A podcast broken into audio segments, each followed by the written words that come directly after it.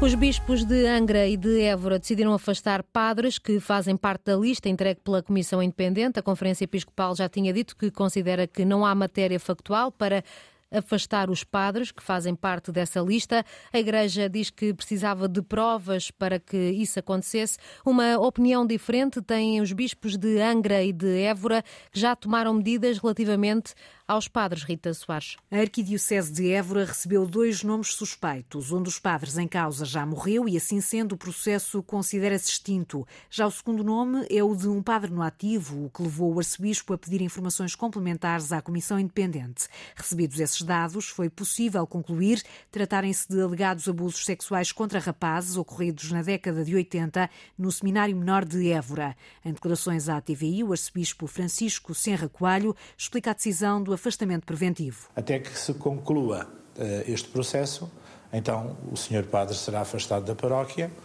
não terá de facto qualquer relação com menores. Isto é uma medida, volto a dizer, cautelar, não é uma eh, uma questão penal, porque nós não temos neste momento senão a presunção da sua inocência e a obrigação de fazer a investigação. Não é, portanto, uma pena aplicada. O arcebispo de Évora já pediu à Comissão Diocesana para abrir a investigação prévia. Todas as informações foram também enviadas ao Ministério Público. Decisão semelhante foi tomada hoje pelo bispo de Angra do Heroísmo, que recebeu oito denúncias de alegados abusos nos Açores por pessoas diferentes. Quatro dessas pessoas já faleceram. Em dois dos casos, a Comissão não validou matéria relevante. Quanto aos outros dois nomes, um padre de São Miguel e outro da Terceira, estão ainda no ativo. Em comunicado, a Diocese refere que o bispo Armando Esteves Domingues já conversou com ambos os sacerdotes. Em conjunto, foi acordado o afastamento preventivo de funções. Uma decisão de Angra na Ilha Terceira e de Évora, bem diferente de, da decisão de outros bispos. Ainda ontem, o bispo de Beja dizia que a Igreja deve perdoar os padres que abusaram sexualmente de crianças. A Conferência Episcopal não se quis pronunciar. A Antena 1 continua a tentar um contacto com a Conferência Episcopal, até agora sem sucesso. Hoje, o Parlamento decidiu que vai ouvir a Comissão Independente que estudou os abusos sexuais na Igreja, também o Presidente da Conferência Episcopal e a Ministra da Justiça. Os requerimentos foram aprovados por unanimidade pelo PS, PSD e pelo Chega. O Governo dos Açores pode cair. A Iniciativa Liberal e o deputado independente romperam o acordo com o PSD, CDS e PPM, um governo de coligação que conta com o apoio do Chega. Com estas decisões da Iniciativa Liberal e do deputado independente, o governo perde a maioria na Assembleia Regional. O presidente do governo regional, José Manuel Bolívar, já disse esta tarde que vai continuar a fazer o trabalho que lhe compete. Nós vamos continuar a cumprir o programa do Governo, que foi a base para a garantia da estabilidade e da afirmação desta alternativa de governação e da alternância realizada. E, portanto, é este o meu compromisso. Sou um democrata e o verdicto popular é que é soberano. Mas, enquanto político no ativo e, sobretudo, agora governante, eu sempre fui, e não vou deixar de o ser, um fator e um referencial de estabilidade. Há pouco, o líder da iniciativa liberal, Rui Rocha, explicou porque é que o deputado nos Açores rompeu o acordo com o governo. Ainda há dias foi aprovado pelo governo regional dos Açores uma subida do ISP e nós tínhamos celebrado um acordo em que estava clara ah, a indicação de baixa de impostos. O governo açoriano, o governo regional dos Açores, tem tido nas últimas semanas também evidentes sinais de instabilidade. E eu faria um paralelo dessa instabilidade com a instabilidade que o próprio governo socialista tem apresentado em Portugal. Ora, nós não podemos apresentar uma moção de censura em Portugal devido a essa instabilidade que o governo socialista apresenta a nível nacional e depois fazer parte de um acordo que não garante estabilidade nos Açores. Por último, para além de questões que têm a ver com a própria gestão dos transportes, da situação dos transportes nos Açores, há todo um, há todo um contexto de ocupação do aparelho regional, portanto, de funções públicas, uh, com evidentes práticas de serviço a clientelas Rui Rocha pede uma gestão política responsável ao executivo açoriano. Também eh, esta tarde o líder do Chega nos Açores, José Pacheco, que tem dado suporte ao governo de coligação, diz que esperava por este momento há muito tempo. Eu enquanto representante Chega, tem lutado por uma estabilidade governativa na região. Acho que é importante. Não precisamos de acordo, não precisamos de papéis, nós não precisamos. Já andamos aqui há bastante tempo a trabalhar uh, projeto a projeto, iniciativa a iniciativa. Seja ela, venha de Bloco, venha de PS, venha de PAN, venha de onde vier. estamos aqui para analisar, para fazer a nossa reflexão e o que for o melhor para os açorianos. O líder do Chega nos Açores, o líder no continente, André Ventura, acusa a iniciativa liberal de ser irresponsável. É uma enorme irresponsabilidade o que a iniciativa liberal está a fazer. Uma enorme irresponsabilidade. E queria deixar aqui também claro o seguinte: é uma jogada que vai correr mal. E vai correr mal porque o eleitorado vai saber punir e castigar a instabilidade e aqueles que a criam e aqueles que, por meras jogadas políticas, são capazes de pôr em risco um governo que conseguiu virar a página do socialismo uh, nos Açores. O líder do Chega vai propor uma moção de confiança para saber de que lado está a iniciativa liberal. Há pouco no Parlamento, o líder parlamentar do PS, Eurico Brilhante Dias, admitiu que fica satisfeito com esta decisão. É sempre uma boa notícia que a extrema-direita não fosse apoio a nenhum governo em Portugal. Se desta vez, se este acontecimento acabar por conduzir à, à saída do Chega eh, do arco da governação eh, açoriana, eh, são boas notícias, até porque os açorianos, quando votaram, não votaram sabendo que a extrema-direita parlamentar iria ser parte da solução governativa.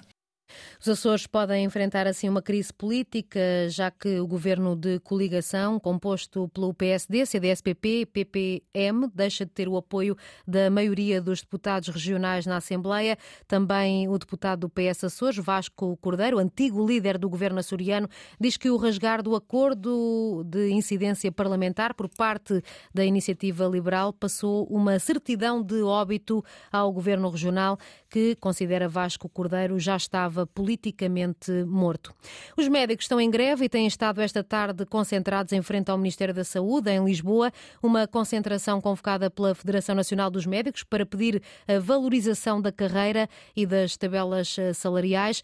Camila Vidal, repórter Antena 1, continuam aí muitos médicos em frente ao Ministério?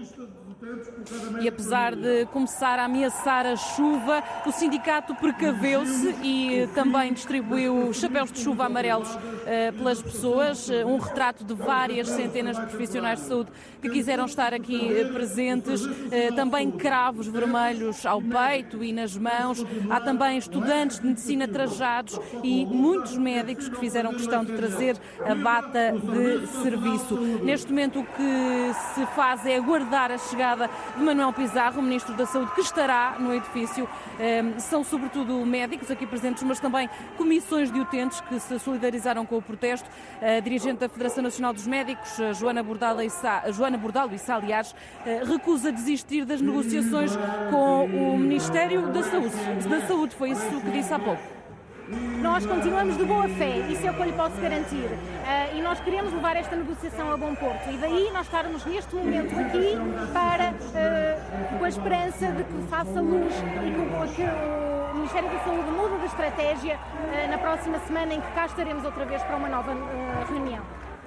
Nova reunião na próxima semana e com boas notícias. Esperança que se faça luz, diz Joana Bordal Sá, uma esperança que é partilhada pelo médico de família João Rodrigues, ele que está aqui também presente em protesto.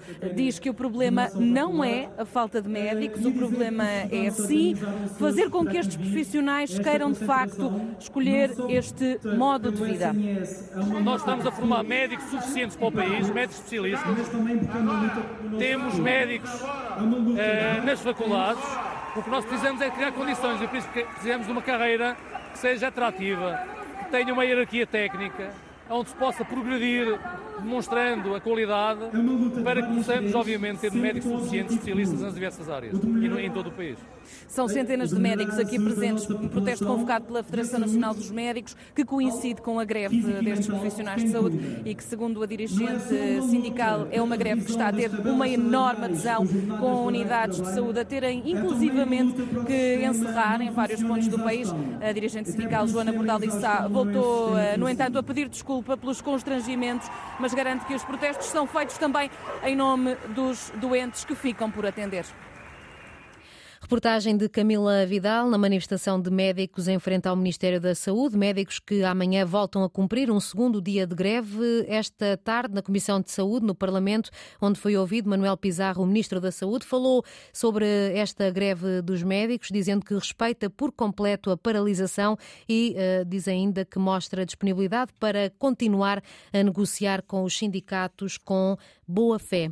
A Ministra do Trabalho e da Segurança Social explica que estão a ser encontradas soluções para as pessoas que estavam no lar da Lourinhã, que foi esta tarde fechado.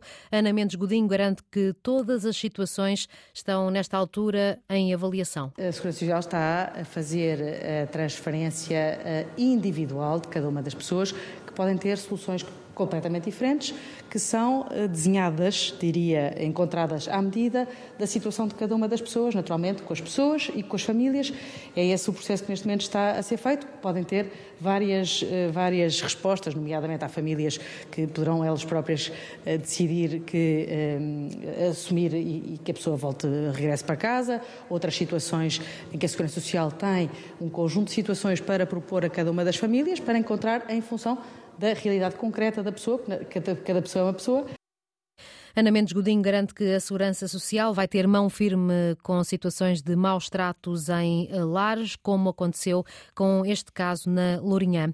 Na véspera de Marcelo Rebelo de Sousa completar dois anos do segundo mandato como Presidente da República, o Primeiro-Ministro assegura que as relações entre Belém e São Bento estão ótimas e acredita que o Governo de maioria absoluta e o chefe de Estado vão terminar os mandatos de forma tranquila.